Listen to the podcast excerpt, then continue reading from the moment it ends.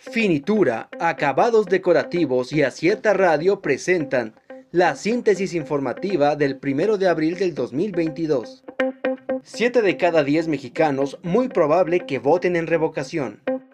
El 79.3% de los mexicanos están enterados de la consulta de revocación de mandato del presidente Andrés Manuel López Obrador, que se llevará a cabo el 10 de abril, y es muy probable que el 68.8% asista a votar en el ejercicio, indicó el jueves una encuesta de facto métrica. Plan de reforma eléctrica se queda como está, sostiene AMLO. La iniciativa de reforma constitucional en materia eléctrica se queda como está porque incluye lo que ellos tienen como preocupación, lo de la transición energética, sostuvo el presidente Andrés Manuel López Obrador al relatar parte de la reunión de ayer con funcionarios estadounidenses y empresarios del sector energético, a quienes se les dio respuesta por escrito a cada una de sus inquietudes. Llama Eduardo Bautista a la paz dentro de la UAPJO. Eduardo Bautista Martínez, rector de la Universidad Autónoma Benito Juárez de Oaxaca, rechazó la solicitud de licencia y la designación de Eder Carreño López como rector interino de esta institución. Remesas disminuyeron 0.3% mensual en febrero.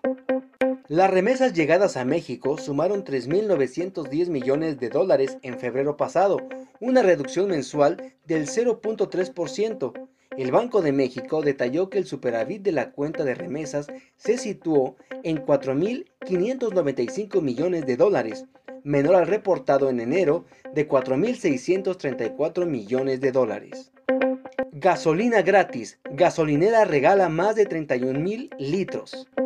Centenares de automovilistas acudieron la madrugada de hoy, primero de abril del 2022, a una gasolinera de Massachusetts, en Estados Unidos, que regaló más de 31 mil litros de combustible con motivo del April Fool's Day, Día de las Bromas en Estados Unidos.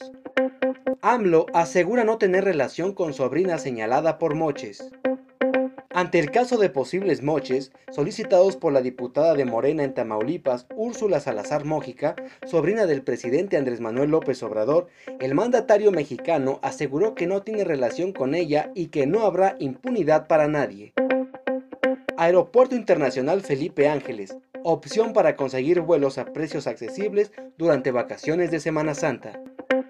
A casi dos semanas de que se inauguró el Aeropuerto Internacional Felipe Ángeles y con la llegada de las vacaciones de Semana Santa, los turistas nacionales e internacionales buscarán vuelos a precios accesibles y que no representen un viacrucis para sus bolsillos. Renovallantas y Muelles de Oaxaca y Acierta Radio presentaron la síntesis informativa. Escúchanos el día de mañana con más información. Síguenos en las redes sociales como Acierta Oaxaca. Visita nuestra página web www.acierta.mx.